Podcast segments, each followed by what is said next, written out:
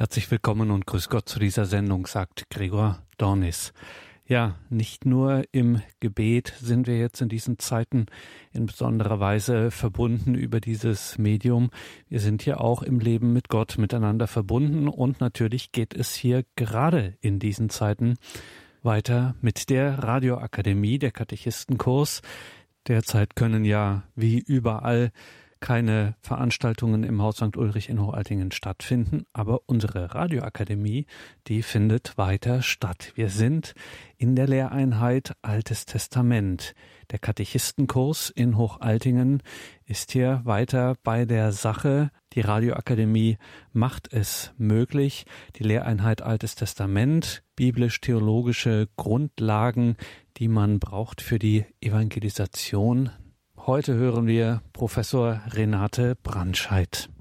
Ihr Thema ist Bund und Verheißung im Alten Testament, die biblisch-theologische Vorstellung des Bundes, grundlegend für das Alte und Neue Testament, der Beziehungswille Gottes zum Menschen und zur Welt.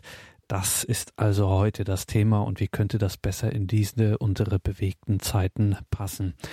Renate Brandscheid ist studierte Theologin und Philosophin. Sie hatte von 2000 bis 2018 den Lehrstuhl für Exegese des Alten Testamentes und biblische Theologie an der Theologischen Fakultät in Trier. Ihre Forschungsgebiete sind Genesis, also Urgeschichte und Abrahamsgeschichte, Weisheitsliteratur, Prophetie und biblische Theologie. Heute also im Katechistenkurs für die Evangelisation in Hochaltingen hören wir Professor Renate Brandscheid in der Lehreinheit Altes Testament, der achte Vortrag Bund und Verheißung im Alten Testament. Professor Renate Brandscheid. Liebe Teilnehmer am Katechistenkurs in Hochaltingen. Der heutige Vortrag mit dem Titel Bund und Verheißung im Alten Testament beschäftigt sich mit der biblisch-theologischen Vorstellung des Bundes, die grundlegend für das Alte und Neue Testament den Beziehungswillen Gottes zum Menschen und zur Welt zum Ausdruck bringt. Beginnen möchte ich mit einer kurzen Hinführung zum Thema.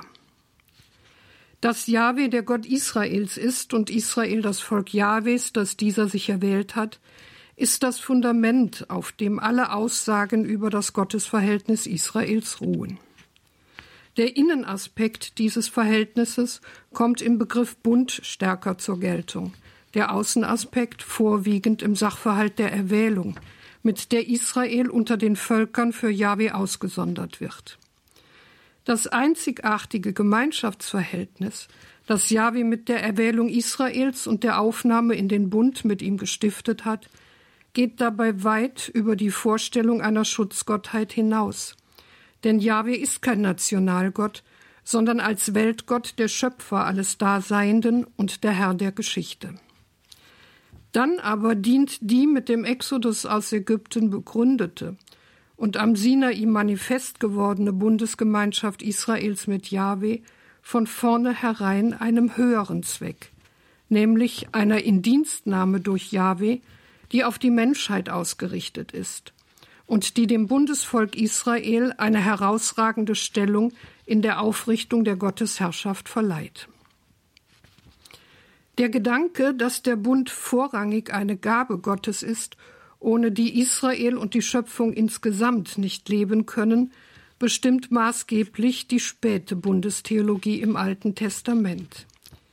Hiernach hat Gott bereits vor dem Sinai-Bund der Israels Gottesbeziehung festigen soll, einen Bund mit Noach geschlossen, um den Neubeginn mit seiner Schöpfung nach der Sintflut zu bestätigen. Und ebenso einen Bund mit Abraham als Anfang seiner heilsgeschichtlichen Führung mit Israel und den Völkern. Allein diesem umfassenden Beziehungswillen Gottes zur Welt und zum Menschen ist es zu verdanken, dass in der Geschichte des Bundes das wiederholte Scheitern an der am Sinai eingegangenen Bundesverpflichtung Israel nicht in eine Sackgasse, sondern in eine Zukunft führt, in der der Bund nicht mehr vom Versagen des menschlichen Bundespartners bedroht ist und intakt bleibt. In den neuen Bund nämlich, dessen Verheißung das Neue Testament in Jesus Christus erfüllt sieht. Wie aber kam es dazu, dass der Begriff Bund zum theologischen Leitbegriff für die Verbindung Gottes zur Menschenwelt und zu Israel in ihr avancierte? Erstens zum Begriff Bund. Das Wort Bund geht auf ein hebräisches Verb mit der Bedeutung wählen, festsetzen zurück, wonach das Substantiv Bund, hebräisch beriet, folgerichtig mit Bestimmung, Verpflichtung übersetzt werden kann. Dies entspricht ganz dem Sachverhalt, dass von einer Beriet im Kontext von zwischenmenschlichen Verträgen die Rede ist. Von vielfältigen Riten und Symbolen begleitet, legt hier entweder ein Höhergestellter einem Untergebenen Verpflichtungen auf, oder verpflichten sich gleichberechtigte Partner, oder macht ein Stärkerer einem Schwächeren gegenüber eine Zusage und verpflichtet sich selbst.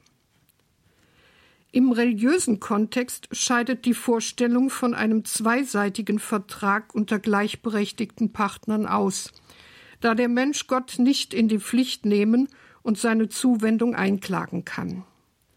Hier kann es Beriet nur als Versprechen im Sinn einer Selbstverpflichtung Gottes geben oder als Verpflichtung, die Gott dem Menschen auferlegt. Trotz der Herkunft des Wortes beriet aus dem Vertragswesen ist es im religiösen Kontext nicht angemessen, den Verpflichtungscharakter einer Beriet als das alles Entscheidende in den Vordergrund zu stellen. Denn mit der Zusage einer Beriet wendet sich Gott seinem Volk vornehmlich nicht als Gesetzgeber, sondern in personaler Weise zu und eröffnet ein Gemeinschaftsverhältnis, einen Bund. Sicherlich hat ein solcher Bund auch verpflichtenden Charakter, insofern er sich in einem bestimmten Verhalten konkretisieren soll. Aber ähnlich wie im Fall der menschlichen Beziehung ein Ehevertrag nicht dem personalen Verhältnis der Eheleute gerecht wird, ist man in Israel nicht bei der Vorstellung eines Vertrages stehen geblieben, sondern hat dem Begriff Beriet eine theologische Prägung verliehen.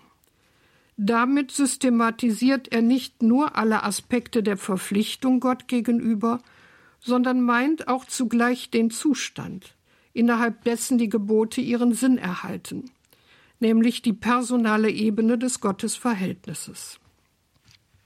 Aus eben diesem Grund ist der ursprünglich vertragsrechtliche Begriff Beriet nicht mit Vertrag oder Verpflichtung, sondern mit Bund wiederzugeben.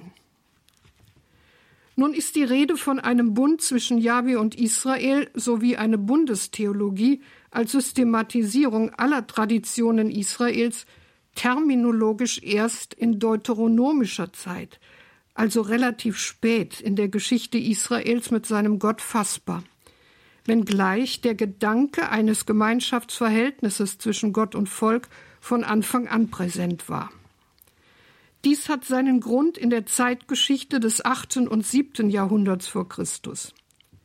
Angestoßen durch die von Treueeid und Verträgen bestimmte Herrschaftsstruktur Assurs, zu dessen Provinzialverband Israel in jener Zeit gehörte, hat man eine religiöse Bundeskonzeption als eine Art Gegenvertrag zu der assyrischen Beanspruchung entwickelt. Denn in die Pflicht genommen weiß sich Israel zuallererst von Jahwe und nicht von einer weltlichen Eroberermacht, so besitzergreifend und fordernd sie auch daherkommen mag. Durch den unvergleichlichen Bundesgott Jahwe, von dem Israel Heil und Rettung empfängt, gibt es auch für das Bundesvolk selbst niemanden, der ihm gleicht. Wie hat Israel seine Stellung im Bund mit Jahwe wahrgenommen? Zweitens die Stellung des erwählten Volkes im Bund mit Gott. Als Erwählungstat schlechthin, als Anfang und Begründung seines Bundesverhältnisses mit Jahwe, sah Israel die Herausführung aus Ägypten an. Als Israel aus Ägypten zog, das Haus Jakobs aus fremdsprachigem Volk, da wurde Juda sein Heiligtum, Israel sein Herrschaftsbereich, bekennt Psalm 114, 1 bis 2. Durch diese seine Existenz als Volk der Erwählung begründende Gottestat war Israel Volk und Glaubensgemeinde zugleich, was sich auch in seiner Selbstbezeichnung einen Ausdruck verschafft. Denn für den Begriff Volk hat das Hebräische zwei Begriffe. Goi meint Volk im Sinn von Nation und Am meint Volk im Sinn von Familie.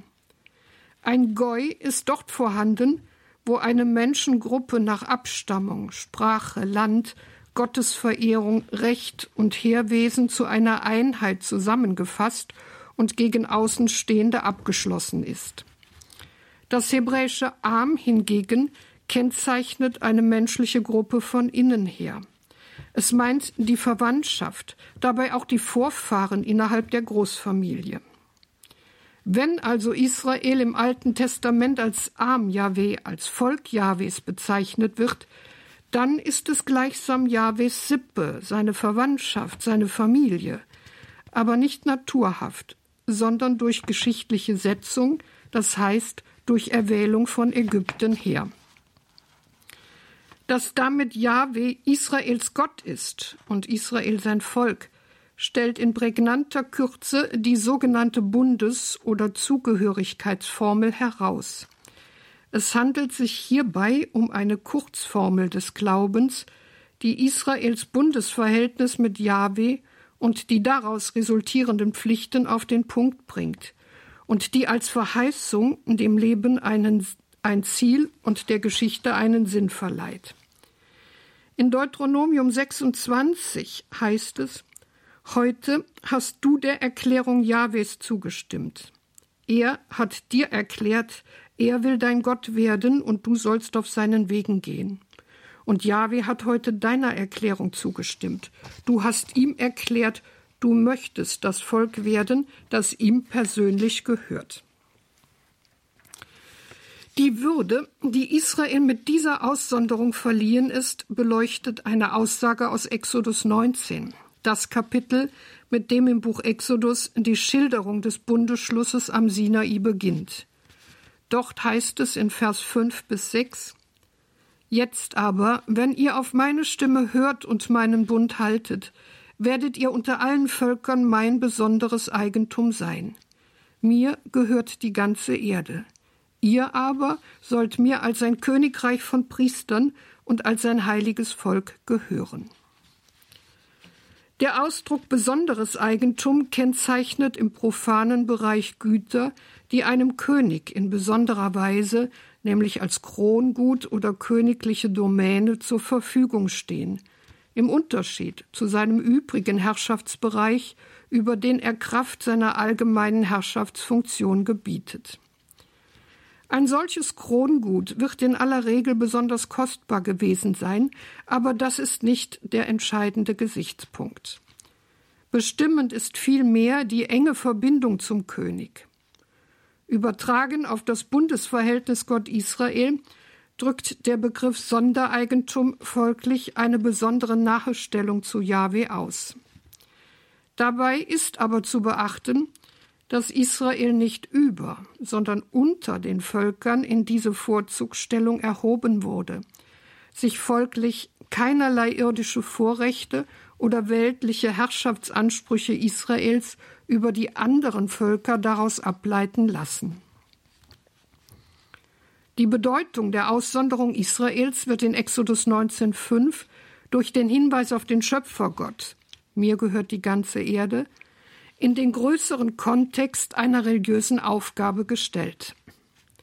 Denn weil Yahweh kein Nationalgott, sondern der Weltgott im universalen Sinn ist, stehen alle Menschen unter der Güte Gottes. Daher kommt der Erwählung Israels unter den Völkern auch eine Bedeutung für die Völkerwelt und deren Ruf in die Gottesgemeinschaft zu. Konkret wird diese Würde und Aufgabe Israels in dem Doppelausdruck Königreich von Priestern und heiliges Volk. Die Bezeichnung Königreich will hier in allgemeiner Weise Israel als ein soziologisches Gebilde, als ein Volk mit Struktur kennzeichnen und ist so gesehen den heutigen Begriffen Staat oder Gesellschaft vergleichbar. Der Aussageakzent liegt aber nicht auf Königreich, das als Grundwort lediglich den Herrschaftsbereich umschreibt, sondern auf dem Beiwort Priester, das Israel den Charakter von etwas Priesterlichem zuspricht. So wie ein Priester als Mittler zwischen Gott und dem Gottesvolk fungiert, also Gott vor den Menschen und die Menschen vor Gott vertritt, soll Israel eine Mittlerrolle zwischen Gott und den Völkern wahrnehmen und ist damit aufgerufen, Zeuge Gottes im Forum der Völker zu sein.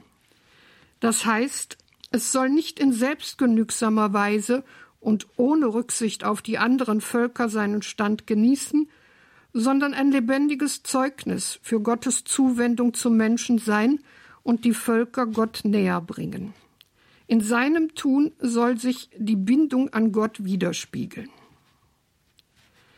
In dieser Aussonderung Israels für eine Aufgabe an der Völkerwelt werden die Strukturen des allgemeinen Priestertums sichtbar, wie sie die Kirche im Sakrament der Taufe bekennt.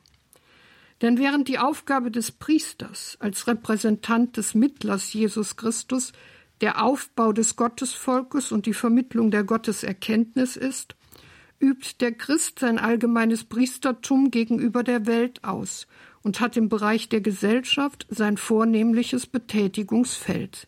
Hier ist er aufgerufen, die Welt an ihren Schöpfer zu erinnern. Die Ausnahmestellung Israels inmitten der Völkerwelt hat auch der zweite Ausdruck heiliges Volk im Blick. Der Begriff heilig meint entsprechend dem Grundverständnis des Wortes, dass etwas aus der Sphäre des Gewöhnlichen, des Profanen enthoben und dem Göttlichen zugeordnet wird. Mit seiner Erwählung erhält Israel somit eine neue, von Gott gestiftete Würde, die es den Bedingungen dieser Welt entreißt und dem Bundeswillen Gottes zuordnet. Wenn aber Gott am Menschen seiner Wahl handelt, ist dieser nicht einfach ein passives Gegenüber, sondern personal in Anspruch genommen und zu einem bestimmten Verhalten aufgerufen.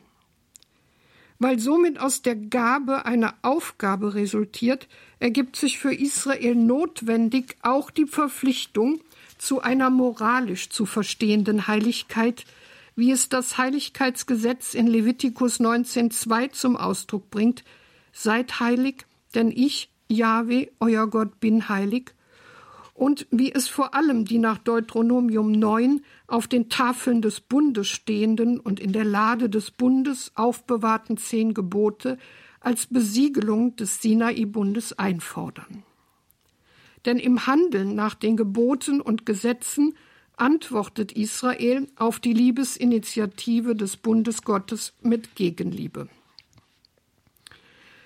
Die Frage, warum unter allen Völkern gerade Israel zum Bundesvolk ausgesondert worden ist, beantwortet das Buch Deuteronomium mit einer Theologie der Liebe, wenn es in Kapitel 4, Vers 37 bis 38 das gesamte Handeln Jahwes an Israel als eine Geschichte liebender Erwählung zusammenfasst. Weil er deine Väter liebgewonnen hatte, hat er alle Nachkommen eines jeden von ihnen erwählt und dich dann in eigener Person durch seine große Kraft aus Ägypten geführt, um bei deinem Angriff Völker zu vertreiben, die größer und mächtiger sind als du, um dich in ihr Land zu führen und es dir als Erbbesitz zu geben, wie es jetzt geschieht. Ausdrücklich schiebt das Buch Deuteronomium jedoch jede Idealisierung Israels beiseite und sieht den Grund für Israels Sonderstellung in der Völkerwelt nicht in einer inneren und äußeren Qualifizierung zum Erwähltsein, sondern allein in der erwählenden Liebe Gottes. Nicht, weil ihr zahlreicher als alle anderen Völker wäret, hat euch der Herr ins Herz geschlossen und ausgewählt, ihr seid das Kleinste unter den Völkern. Weil der Herr euch liebt und weil er auf den Schwur achtet, den er euren Vätern geleistet hat, deshalb hat der Herr euch mit starker Hand herausgeführt und euch aus dem Sklavenhaus freigekauft, aus der Hand des Pharao, des Königs von Ägypten. Deuteronomium 7, Vers 7 bis 8. Hiernach lässt sich der Grund für die bedingungslose Liebe Gottes zu Israel analytisch zwar nicht plausibel machen und bleibt somit Gottes Geheimnis. aber etwas von ihrem Wesen wird offenbar. Denn insofern sie in der Verheißungstreue Gottes zu den Vätern Israels gründet und sich in der Befreiung der israelitischen Fremdlinge aus der ägyptischen Knechtschaft manifestiert, ist die göttliche Liebe maßgeblich von der Selbstverpflichtung Gottes zur Rettung und Bewahrung derjenigen bestimmt, die unfrei und in demütigender Abhängigkeit ihrer Würde beraubt sind. Trotz der Frohbotschaft, dass Jahwe sich in der Freiheit seiner Liebe Israel verbunden hat, erlag das Bundesvolk jedoch immer wieder der Versuchung, Gott nach seinem Bild zu formen. Wird Israels Verrat am Bund zu einer Zerreißprobe für die göttliche Bundesliebe oder gibt es aufgrund der liebenden Treue Gottes für das Bundesvolk eine neue Zukunft? Drittens Israels Verrat am Bund und die sich selbst überwindende Liebe Gottes. Die Geschichte des Liebesbundes zwischen Jahwe und Israel ist nicht nur geprägt durch Rettung, Führung und Bewahrung von Seiten Gottes sowie Nachfolge und Tun der Gebote von Seiten Israels, sondern auch durch den Bundesbruch und die Treulosigkeit des Gottesvolkes. Das prophetische Vermächtnis des Buches Ezechiel bietet in Kapitel 20 einen Zusammenschnitt der Sündengeschichte Israels und weist auf, dass von Israels Aufenthalt in Ägypten bis in die Gegenwart des Verfassers die Bundesgeschichte überschattet und geprägt ist von der Verweigerung Israels seinem Gott gegenüber. Wie schon eure Väter, so macht ihr euch unrein und lauft in eurer Untreue ihren Götzen nach. Ezechiel 20, Vers 30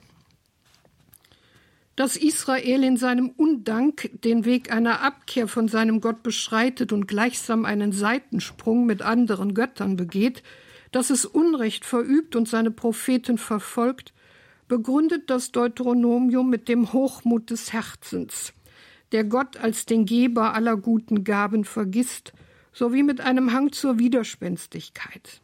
Deuteronomium 8, Vers 14, 9, Vers 6. Der Bundessinn Israels ist somit flüchtiger Art. Es sagt Gott, meint aber letztlich sich selbst und seine zurechtgemachten Vorstellungen von Gott. Kein Wunder, dass die Prophetie eine solche Vereinnahmung Gottes und die Verzweckung seiner Führungsgeschichte zur Selbstbestätigung als die große Lüge Israels ansieht, die, wenn sie beibehalten wird, zum Scheitern Israels als Volk der Erwählung führen wird. In Jeremia 5,31 heißt es, die Propheten weissagen Lüge, die Priester richten ihre Lehren nach ihnen aus, mein Volk aber liebt es so. Doch was werdet ihr tun, wenn es damit zu Ende geht? Den in seiner Liebe zu Israel verratenen Bundesgott erkennt die Prophetie aber nicht nur als gerechten und im Gerichtsvollzug schonungslosen Richter, sondern auch als den unter dem Entzug seines Erbarmens leidenden Gott, der über sein Richtertum, das sich gegen das Volk seiner Liebe richten muss, Klage führt. Ich verlasse mein Haus, ich verstoße mein Erbteil, meinen Herzensliebling gebe ich preis in die Hand seiner Feinde. Jeremia 12, Vers 7.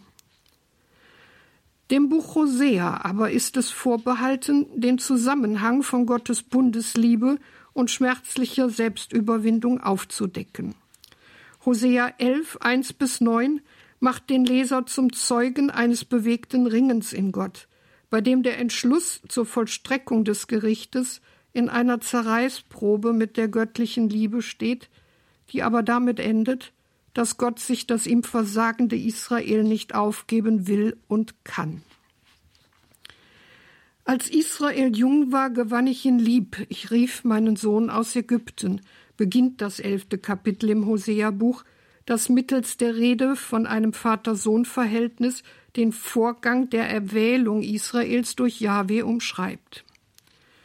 Umso schmerzlicher ist angesichts der liebenden Zuwendung Gottes, der seinen Sohn Israel versorgt, großgezogen, gerettet und geheilt hat, die Abkehr Israels von Jahwe, das den Fruchtbarkeit und Erfolg verheißenden Götzen seiner Zeit nachläuft und sich damit selbst dem Gericht ausliefert.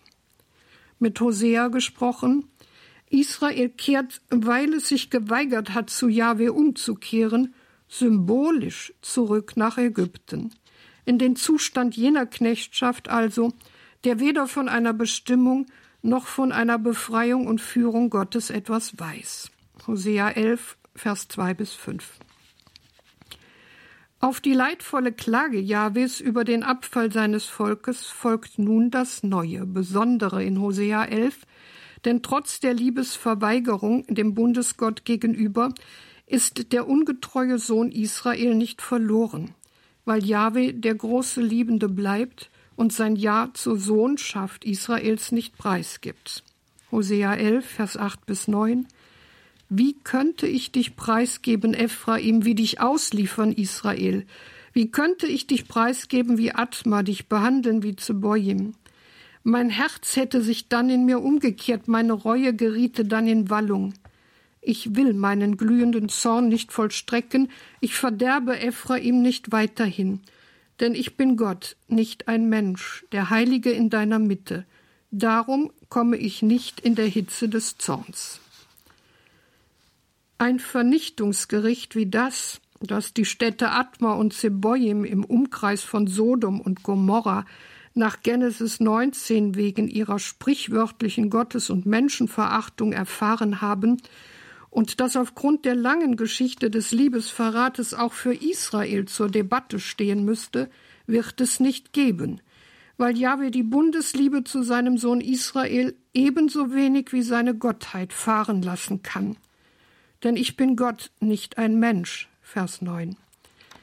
Darin erweist er sich als Gott und als der Heilige, dass er nicht in die Abhängigkeit des ungetreuen Israel gerät, sondern zu der von ihm eröffneten Bundesgeschichte steht und darum seinen Verschonungswillen über seinen berechtigten Zorn stellt.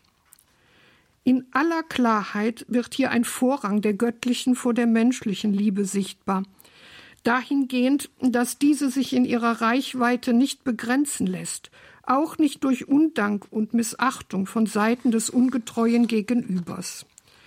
Aus diesem Grund ist die Liebe Jahwes zu seinem Volk letztlich mit keiner menschlichen Liebe vergleichbar und seien es auch die stärksten Bindungen. Nach Jesaja 49, 15 fragt Jahwe, kann denn eine Frau ihr Kindlein vergessen, eine Mutter ihren leiblichen Sohn? Natürlich nicht, ist die zu erwartende Antwort samt der Schlussfolgerung, ebenso wenig wird Jahwe Israel vergessen. Aber Gott geht nach Jesaja 49, 15 noch einen Schritt weiter. Und selbst wenn sie ihn vergessen würde, ich vergesse dich nicht. Somit lebt Israel von der Selbstüberwindung Gottes, dessen Liebe an keine Grenze gerät. Die Treue Jahwes zu dem einmal gesetzten Bund mit Israel verbindet Deutero-Jesaja, der zweite Teil des Jesaja-Buches aus der exilisch-frühnachexilischen Zeit, darum auch mit der seit Hosea bekannten Vorstellung von Jahwe als dem Eheherrn der Frau Zion, der jetzt als Schöpfer neu ins Leben ruft, was nach dem Bundesbruch Israels von menschlicher Seite her nicht mehr zu erwarten war. Denn dein Gemahl ist dein Schöpfer, Jahwe der Heerscharen ist sein Name. Dein Erlöser ist der Heilige Israels. Gott der ganzen Erde wird er genannt. Jesaja 54, Vers 5. Die sich hier artikulierende Glaubenseinsicht, dass Israel trotz des Bundesbruchs, Kraft der Erlösung durch Gott, als Volk der Erwählung neu geschaffen und im Bund gehalten wird, konnte in der Folgezeit nicht ohne Auswirkung auf das Bekenntnis zu Gott, dem Schöpfer von Mensch und Welt und dem Herrn der Geschichte bleiben.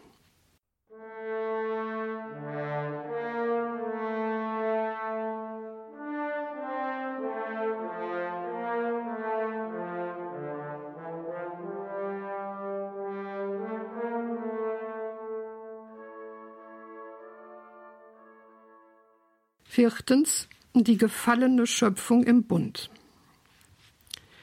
Wir alle machen tagtäglich die Erfahrung, dass die vorfindliche Welt, in der wir leben, nicht mehr die gute Schöpfung des Anfangs ist, wie sie nach Genesis 1 die Planung Gottes vorgesehen hat, sondern voller Überschattung, Minderung und Störung der ursprünglichen, allein der Initiative Gottes entsprungenen Lebenswelt.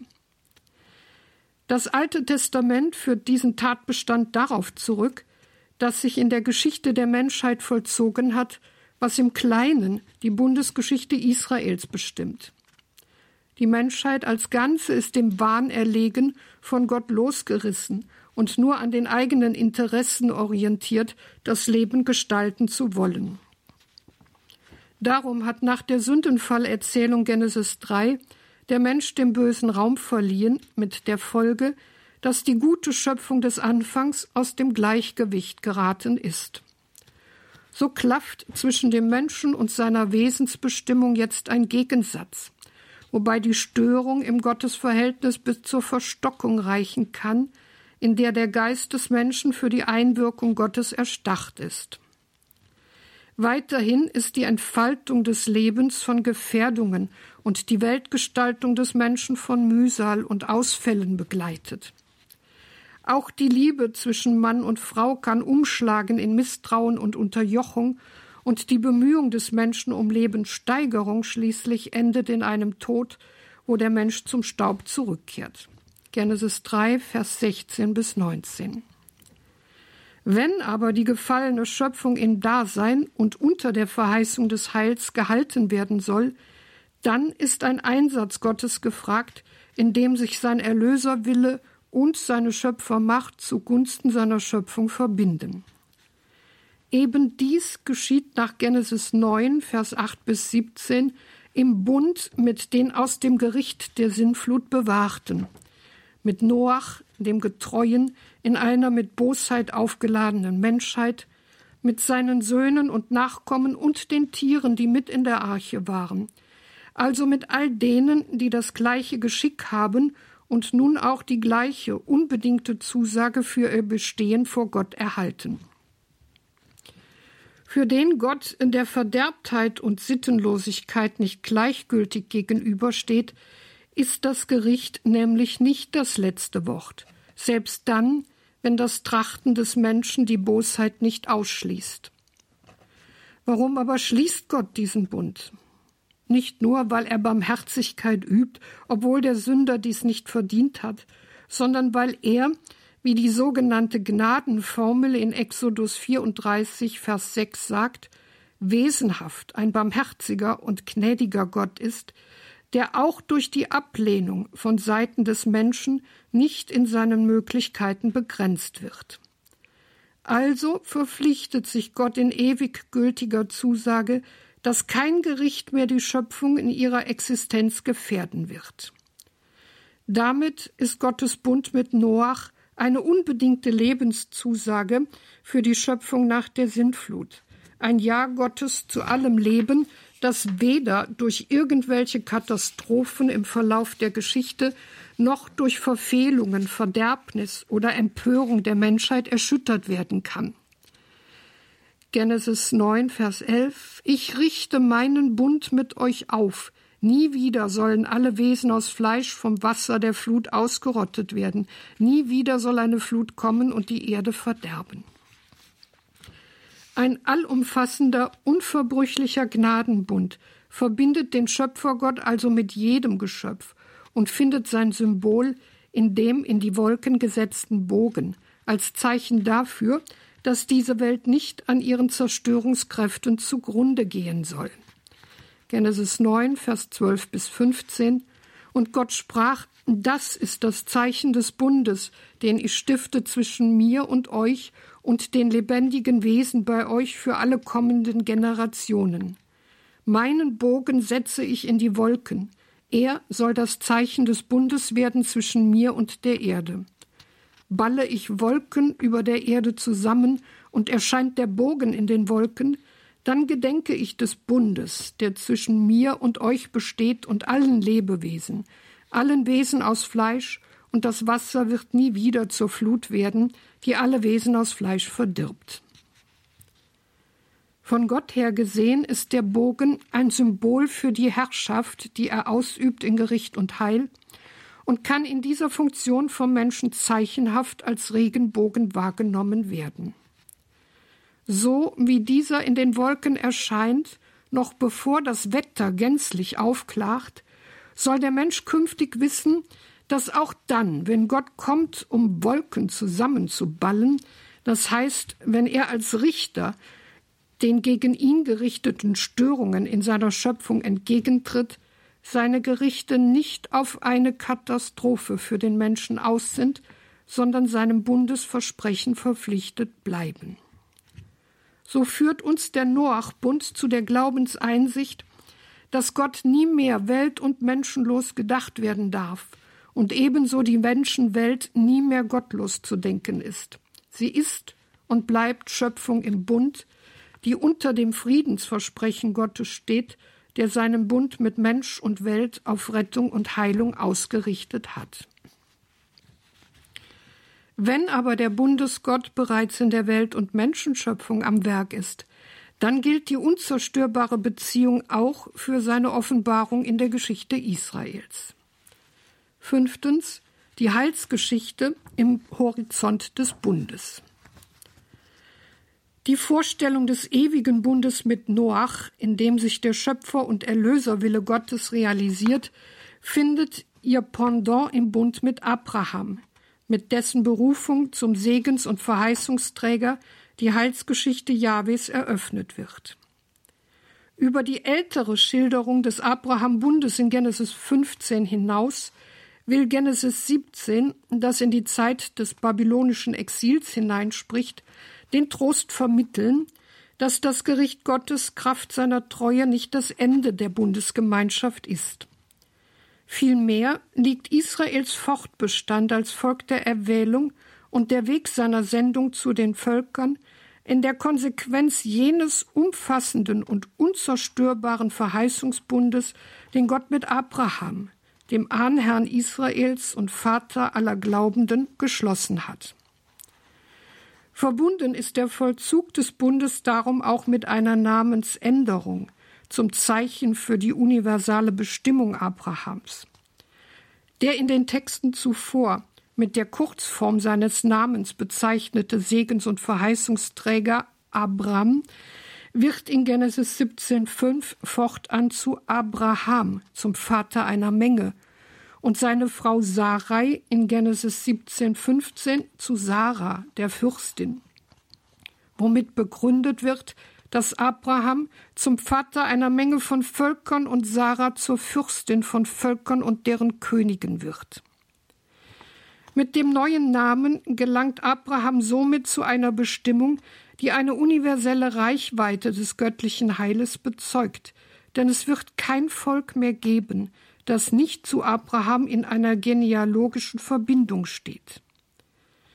Damit steht sowohl die Geschichte Israels als auch die der Völker unter der Zusage der Verheißung, die Abraham gegeben worden ist. Mit der Konzeption des ewigen Bundes, den Gott als unbedingten Erweis seiner Treue zu dem von ihm Geschaffenen aufrichtet, zeigt uns die exilisch-früh nachexilische Bundestheologie die beiden einander ergänzenden Seiten des göttlichen Gemeinschaftswillens. Im Noachbund artikuliert sich der allgemeine Heilswille Gottes zum Erhalt einer Schöpfung, die aus der Linie der gottgewollten Entfaltung herausgefallen ist und allein aufgrund der Treue Gottes unter der Verheißung des Heiles bleibt. Im Bund mit Abraham, dem Ahnherrn Israels, der zum Vater vieler Völker werden soll, bejaht Gott die Existenz Israels als eines Volkes, das auf die Menschheit hingeordnet ist und eine Mittleraufgabe ihr gegenüber hat. Im Horizont dieser Einsicht gewinnt eine nicht unumstrittene Initiative des verstorbenen Papstes Johannes Paul II. an Bedeutung. Dieser hat im Jahr 1986 das Friedensgebet der Religionen initiiert, wo er, eingedenk der schrecklichen Kriege unter den Völkern, im Geist der Versöhnung mit den Vertretern der Religionen betete und dabei seine Überzeugung laut werden ließ, dass der Friede den Namen Christus trägt. Dabei betrieb der Papst keine Mission, sondern betete mit gottesfürchtigen Menschen. Überall da aber, wo gebetet wird, geschieht etwas mit dem Menschen. Er bleibt nicht unberührt, er wird verändert. Im Licht der frühnachexilischen Bundeskonzeption ist dieses Friedensgebet als ein Dienst in der Nachfolge Abraham Israels zu verstehen, das Jahwe zum Mittler seiner Heilsoffenbarung gegenüber den Völkern bestimmt hat. Inneraltestamentlich hat die neue Bundeskonzeption des Noach- und Abraham-Bundes die Hoffnung genährt, dass die unwiderrufliche Bundestreue Jahwes auch das in seiner Geschichte immer wieder untreue Bundesvolk in seinem Zugehörigkeitsverhältnis zu Jahwe derart verändern wird, dass ein Bundesbruch auf Dauer ausgeschlossen ist. Sechstens der Erweis der schöpferischen Liebe Gottes im neuen Bund. Die unverbrüchliche Liebe Gottes zu Israel erreicht eine besondere Tiefe mit der Ansage eines neuen Bundes, der an die Stelle des von Israel immer wieder gebrochenen Sinai-Bundes treten wird. In Jeremia 31, Vers 31 bis 34 lautet die diesbezügliche Verheißung Siehe, Tage kommen, Spruch des Herrn, da schließe ich mit dem Haus Israel und dem Haus Juda einen neuen Bund. Er ist nicht wie der Bund, den ich mit ihren Vätern geschlossen habe, an dem Tag, als ich sie bei der Hand nahm, um sie aus dem Land Ägypten herauszuführen. Diesen meinen Bund haben sie gebrochen, während ich ihr Gebieter blieb, Spruch des Herrn. Sondern so wird der Bund sein, den ich nach diesen Tagen mit dem Haus Israel schließe, Spruch des Herrn. Ich gebe meine Weisung in ihr Inneres und auf ihr Herz will ich sie schreiben. Ich werde ihnen Gott sein und sie werden mir Volk sein. Keiner wird mehr den anderen belehren und einer zu dem anderen sagen, erkennet Jahwe. Vielmehr werden sie mich alle erkennen, von ihren Kleinen bis zu ihren Großen, Spruch des Herrn. Denn ich vergebe ihre Schuld, an ihre Sünde denke ich nicht mehr. Das hier verwendete Attribut neu stellt klar, dass es nicht nur um eine Erneuerung des Sinai-Bundes geht, sondern um einen Bund, der sich wesentlich davon unterscheidet und der aufgrund einer göttlichen Initiative entsteht. Jahwe selbst bestätigt durch sein Wort, dass Israel mit seiner fortgesetzten Verweigerung den Bund liquidiert hat, während Jahwe seinen Willen zum Bund nicht aufgegeben hat. Er ist der Gebieter, der Herr seines Volkes geblieben. Wenn also der Bund saniert werden soll, dann muss etwas mit dem Bundbrüchigen gegenüber mit Israel geschehen. Was genau tritt nun an die Stelle des alten Bundes? Was ist neu am neuen Bund? Neu ist, dass Gott die Ursachen der menschlichen Abwendung beseitigen und seine Weisung in das Herz des Menschen schreiben wird. Die Verinnerlichung der göttlichen Weisung, an der Israel in seiner Geschichte immer wieder gescheitert ist, ist somit keine Leistung des Menschen, die auf einer verstärkten Ermahnung zur Gesetzesbefolgung beruhen wird. Vielmehr wird das Wissen um Gott und sein Werk auf einer Tat Gottes basieren, die das Bundesvolk grundlegend verändert und Ausdruck einer Art Neuschöpfung ist, was zur Folge hat, dass der Wille Gottes nicht mehr als ein Wille von außen angesehen wird, gegen den man sich sträuben kann, sondern als eigener Wille. Was also zuvor für den Menschen Gehorsamspflicht war, wird jetzt zu einem Gehorsamsbedürfnis. Gott wird nicht mehr als Widerstand empfunden. Die abschließende Bundesformel Ich werde ihr Gott sein, sie werden mein Volk sein, hält bestätigend fest, dass im neuen Bund eine wirkliche Gemeinschaft zwischen Gott und seinem Volk existiert. Israel wird zum verlässlichen Bundespartner, weil der neue Bund Israel selbst neu macht. Dass es eines neuen Menschen bedarf, wenn eine grundlegende Veränderung erreicht werden soll, sagt nicht nur die Bibel. Aufklärung, Umerziehung, radikale Veränderung der Verhältnisse sind Stichworte, die in Erziehungskonzepten und politischen Revolutionen totaler wie demokratischer Staaten eine Rolle spielen. Aber alles, was diese Versuche gebracht haben, ist in der Regel nur eine Neuauflage des alten Menschen, mehr nicht. Jeremia 31 behauptet demgegenüber, dass woanders herkommen muss, was den Menschen und seine Welt erneuert, dass der Mensch nicht sein eigener Schöpfer und Neuschöpfer ist, sondern dass nur Gott, der den Menschen geschaffen hat, ihn auch neu schaffen kann. Er wird dadurch einen neuen Anfang setzen, dass er dem Menschen ein neues Herz gibt, in dem Gottes heilschaffender Wille eingeschrieben ist. Wenn dieser neue Bund eintritt, dann ist überwunden, was insbesondere die Propheten Israels beklagt haben, nämlich dass alle Anstrengungen, Israel in Treue zu Gott und seinem Willen zu halten, alle Bemühungen, Israel nach immer wieder begangenem Abfall zu Gott zurückzubringen, zu nichts geführt haben. Denn jeder neue Anlauf, jede neue Reform, jeder gute Wille auch weiter Kreise des Volkes konnten Israel als Ganzes nicht zu dem machen, wozu es ausersehen war, zu einem Volk Gottes, das den Namen zurecht trug. Erst die Neuschöpfung durch Gott lässt den Zustand eintreten, in dem der Mensch auch will, was er soll. Eine gegenseitige Belehrung erübrigt sich, denn der Mensch lebt dann in einer ungebrochenen Übereinstimmung mit Gott und seinen Zielen. Grundlage und Gewähr für den Bestand des neuen Bundes ist die Vergebungsbereitschaft Jahwes, die zugleich mit der Zusage überboten wird, dass Gott der Schuld nicht mehr gedenken wird. Er wird also nicht nach der Devise handeln, verzeihen ja, vergessen nie. Vielmehr wird die Schuld Israels nicht die Grundlage sein für das neue Handeln Gottes, das Israel in einer bisher nicht bekannten Weise bundesfähig macht, so dass eine Wiederholung des Bundesbruches ausgeschlossen ist, da jetzt göttlicher und menschlicher Wille im neuen Bund im Einklang stehen. Nach Jeremia 32, Vers 40 bis 41 wird dem neuen Bund ein ewiger Bestand verheißen – gesichert durch Gottes Treue einerseits und die Gottesfurcht des Menschen andererseits. Die Folge davon ist, dass Jahwe an Israel, das nicht mehr von ihm weichen wird, nur noch Freude hat, wenn er ihm Heil widerfahren lässt. Ich schließe mit ihnen einen ewigen Bund, dass ich mich nicht von ihnen abwenden werde, sondern ihnen Gutes erweise.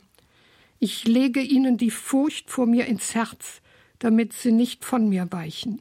Ich werde mich über sie freuen, wenn ich ihnen Gutes erweise. Innerhalb des Alten Testaments steht die Verheißung des neuen Bundes von Jeremia 31 isoliert da. Die Bezeichnung neuer Bund wird nicht mehr aufgegriffen. An keiner Stelle wird sichtbar, dass das nachexilische Judentum mit dem Israel des neuen Bundes identifiziert ist.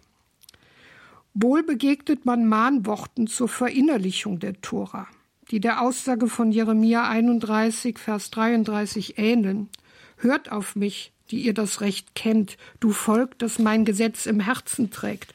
Fürchtet euch nicht vor Beschimpfung durch Menschen, erschreckt nicht vor ihrem Spott. Jesaja 51, Vers 7. Jedoch fehlt hier die Kennzeichnung neuer Bund und auch von einer Neuschöpfung ist keine Rede. Ist der neue Bund damit ein Gottestraum, eine Utopie, ein Gotteswort ohne Realität? Gibt es den hier vorgestellten neuen Menschen, der Gottes Wille im Herzen trägt? Gibt es die Realität des neuen Bundes? Als Antwort darauf weist die Kirche auf Jesus Christus hin, den sie als Sohn Gottes und Sohn Adams, als Gott und Mensch bekennt.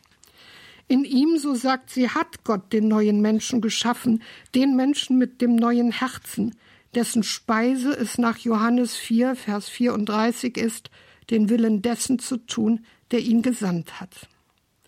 Aus diesem Grund wird Jeremia 31 auch in Hebräer 8 und 10 zitiert und auf Jesus Christus als den Mittler des neuen Bundes bezogen, der die endgültige Versöhnung mit Gott bringt.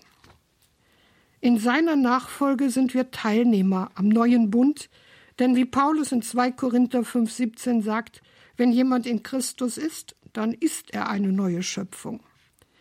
Indem aber der Mensch in den Augen Gottes zu einem anderen geworden und in der Annahme des Evangeliums gleichsam wiedergeboren ist, ist er auch wahrhaft ein anderer.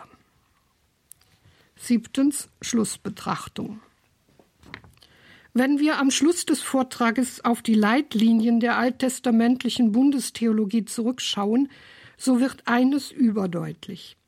Sie verkündet uns Gott als den, der seiner Schöpfung nicht als der ferne, unbegreifliche Gott gegenübersteht, der tun und lassen kann, was er will, sondern als der nahe und liebende Gott, der sich Mensch und Welt verbunden hat und sie auch in ihrem gebrochenen Zustand nicht verlässt und Wege zu ihrer Heilung schafft.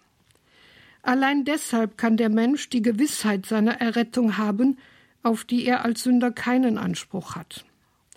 Damit verdeutlicht uns die Bundestheologie des Alten Testamentes vorweg die große Zusage, die am Ende des Neuen Testamentes im Buch der Offenbarung Kapitel 21.5 steht.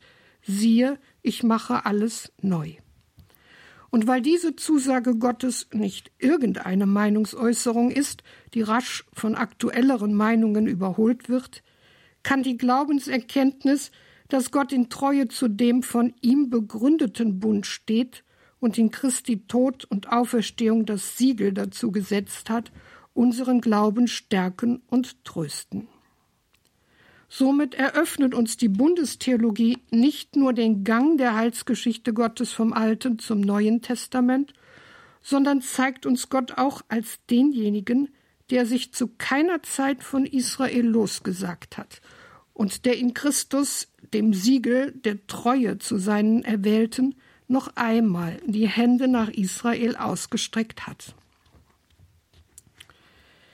In einer Welt, die auf allen Ebenen, vornehmlich von Verträgen und Deals zugunsten eigener Vorteile lebt und agiert, in einer Welt, in der das Wort Gott ist tot immer lauter ertönt, gilt es als Christen Zeichen zu setzen. Zunächst für den Vorrang des personalen Elements in jeder Gemeinschaftsbeziehung gegenüber jeglicher nur zweckbestimmten und interessegeleiteten Hinwendung zum Nächsten. Sodann für die Botschaft von Gottes Beziehungswillen im Bund, der dem Menschen erst seine Würde verleiht und ihm eine Zukunft auch über seine Endlichkeit hinaus eröffnet. Im Blick auf das durch den Bund Gottes beantwortete Woher und Wohin des Menschen gilt es daher ernst zu machen, indem wir Gott unsere volle Lebensgemeinschaft schenken und nicht nach den Gesetzen von Fortschritt und Gewinn unser Leben einrichten. Denn aufgrund der Bundesverheißung Gottes dürfen wir als hoffnungsvolle Menschen durch die Zeit gehen, da Gott nicht nur der Herr des Bundes ist und bleibt, sondern auch zum Ziel seiner Herrschaft gelangt. In der heutigen Credo-Sendung am Mittwoch hörten Sie wieder die Radioakademie, die theologische Begleitung zum Katechistenkurs im Haus St. Ulrich in Hochaltingen. Da sind wir derzeit in der Lehreinheit Altes Testament. Das war heute Vortrag Nummer 8 und wir hörten hier die Trierer Alttestamentlerin Professor Renate Brandscheid, Bund und Verheißung im Alten Testament. Liebe Hörerinnen und Hörer, auch davon versteht sich, gibt es CD und Podcast. Horeb.org ist unser Internetauftritt. In der Radio Horeb App geht das auch ganz einfach nachzuhören. Und lassen Sie mich das auch an dieser Stelle hier sagen. Gerade in diesen Zeiten, wo die geistliche Versorgung vor Ort weitgehend zum Erliegen gekommen ist, ist es das Gebot der Stunde, all denjenigen in ihrem Umfeld Radio Horeb weiter zu empfehlen, für die dieses Radio jetzt die geistliche Grundversorgung gewährleisten kann. Zögern Sie nicht, das weiter zu empfehlen. Wie gesagt, die Empfangswege sind ja so einfach. DAB Plus, schauen Sie auf unsere Homepage horeb.org. Es gibt wieder eine kostenlose Versandaktion unseres Partners, der St. Lukas Versandbuchhandlung. DAB Plus und natürlich der Livestream auf horeb.org in der Radio Horeb App und vor allem das große Angebot unserer Mediathek auf horeb.org und in der Radio Horeb App. Seien Sie dabei, weisen Sie darauf hin, teilen Sie unsere Beiträge aus der Mediathek in den sozialen Netzwerken, machen Sie jetzt auf Radio Horeb aufmerksam, dass möglichst viele Menschen in diesen so heftigen, so ernsten Zeiten zu dieser großen und starken Gebetsgemeinschaft, dieser Gebetsfamilie gelangen. Ein herzliches Vergelt's Gott allen, die Sie uns in diesen Tagen nicht vergessen mit Ihrem Gebet, mit Ihrem Opfer, mit Ihrer Spende. Dies alles ist nun wichtiger und segensreicher denn je. Ein herzliches Vergelt's Gott Ihnen allen einen gesegneten Abend und eine behütete Nacht wünscht Ihr Gregor Dornis.